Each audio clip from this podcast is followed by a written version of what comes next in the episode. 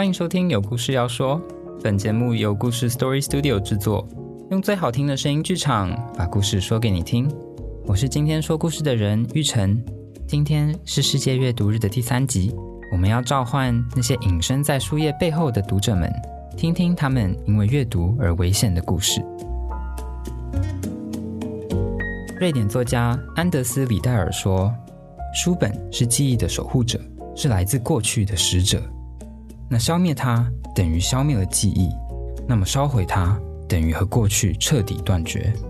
当我们想要毫无保留的让敌人消失在这个世界上，那么将书本付之一炬，就是一个坚定、悍然的选择。”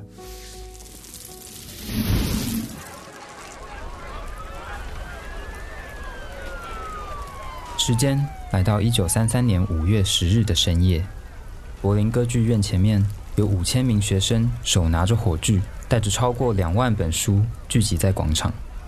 现场的周围涌入数以万计的民众，激情地等候着即将到来的盛典。在同一时间里，德国境内几十个城镇中心也上演着类似的戏码。全国上下似乎都准备好要见证一场疯狂的焚书仪式。号召这一切的人，正是纳粹的宣传部长戈培尔。夜色越黑，情绪越浓。午夜时分，戈培尔坚定地发表谈话。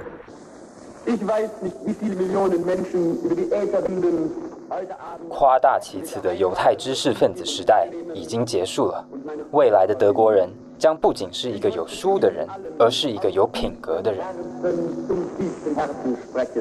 如果你们这些学生有权利把知识的污秽付之一炬，你们也必须承担起清除这些垃圾的责任，为真正的德国作品扫清道路。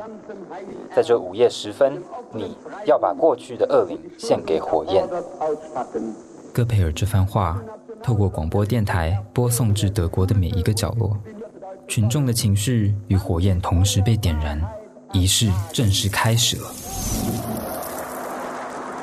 众人不停将大批被定罪的书籍丢入火堆，学生们诵念着火咒，而咒文的内容是被谴责的作家与作品的名字，其中当然包括犹太裔作家的作品。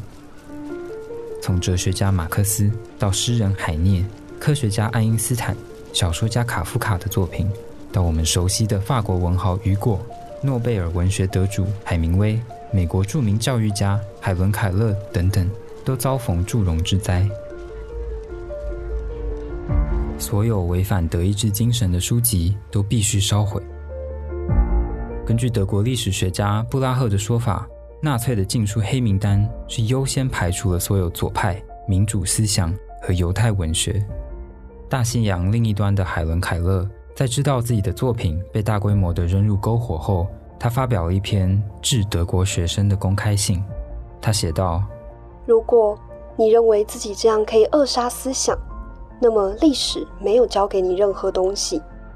暴君以前也经常试着这样做，然而思想在他们的力量中崛起，并最后摧毁了他们。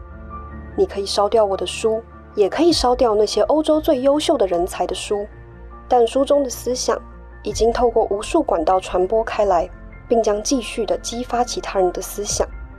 扼杀知识的篝火。促使十万人在纽约游行抗议纳粹的焚书政策。美国著名媒体《新闻周刊》称这个事件为“书籍的大屠杀”。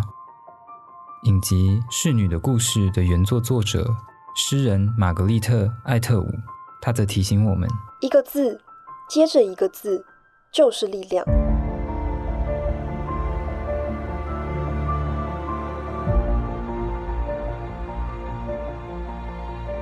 可惜，所有的努力与行动，在纳粹张牙舞爪的扩张下，都显得脆弱且无力。许多创作者在这时候都想起了19世纪德国作家海涅的预言：一个烧掉书的地方，很快也会烧掉人。对照后来的历史发展，确实是一语成谶。当一个政权能对知识展开攻击，血肉之躯又算得了什么？从阿姆斯特丹到罗马，从华沙到巴黎，第三帝国的士兵们搜寻着每一座公共图书馆与私人收藏所，数以千万计的书籍被焚烧、被掩埋或随意堆叠在一起，任其腐烂。在众多被纳粹占领的国家中，波兰的损失最为惨重。一九三九年的波兰图书馆曾经藏有超过两千两百万册的书籍，然而到战争结束时，约有一千五百万册的书籍遭到烧毁、销毁或没收，而超过一半以上的文字都消失了。这个数字甚至被认为是相对保守的估算。可以想见。在这一场又一场的征战中，有多少的知识被弃之敝屣、任意焚毁，伴随着人命消失？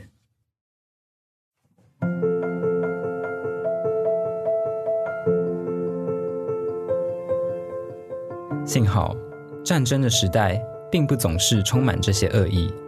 场景拉回到战线的另外一边，美国。奥勒冈州立图书馆曾分享过一封来自奥勒冈营地一位少年的信，他想要找出在营地中建立图书馆的可能。你或许猜不到，阅读可是个备受军人喜爱的消遣活动。根据美国的陆军部调查，阅读是当时仅次于电影的舒压娱乐。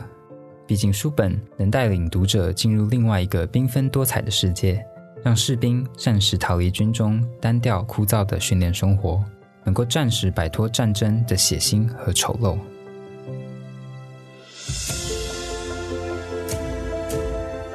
从一九四零年十一月开始，美国实施义务征兵，许多州立和地方图书馆都展开了图书募集活动，帮助附近的军营建制图书馆。一九四一年，美国图书馆协会。红十字会和美国联合服务组织都发起活动与支持赞助，推动了国防图书活动计划，期待能在隔年完成一千万册图书的募集，补充在营地、哨所与军舰上的图书馆、休息室或者类似环境的图书服务。再后来，这个计划被改称为更有朝气的“胜利图书运动”。胜利图书运动引发了热烈回响。奥勒冈州的一个地方图书馆管理员说道：“嗯，在报纸跟电台的大力配合之下，胜利图书运动已经展开了。那在过去三个礼拜，我把活动安插在每一个广播节目中分享。这个电台呢，每天都会在广播中宣布这项活动。然后我们还在图书馆的窗户上贴满海报。嗯，我唯一的困难就是要如何去挤出时间做所有能做的事情。”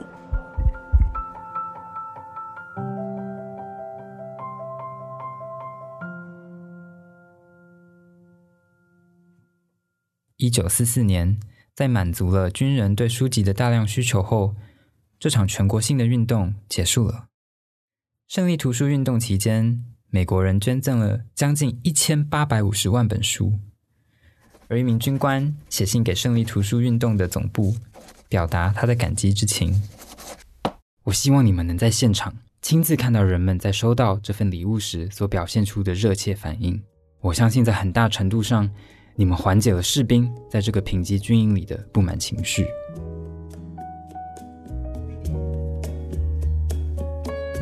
书是我们通往外在世界的一道大门。在二战期间，纳粹政权毁弃了一道道通往不同世界的大门，将生命的出口越走越窄。而美国政府却向全民呼吁，给予战地里的前线士兵更多的阅读可能。以后见之明来看。或许精神面的匮乏与富足，也深深的影响了第二次世界大战的结果。毕竟，战争从来都不只是武器的对决，更是意志力的决斗。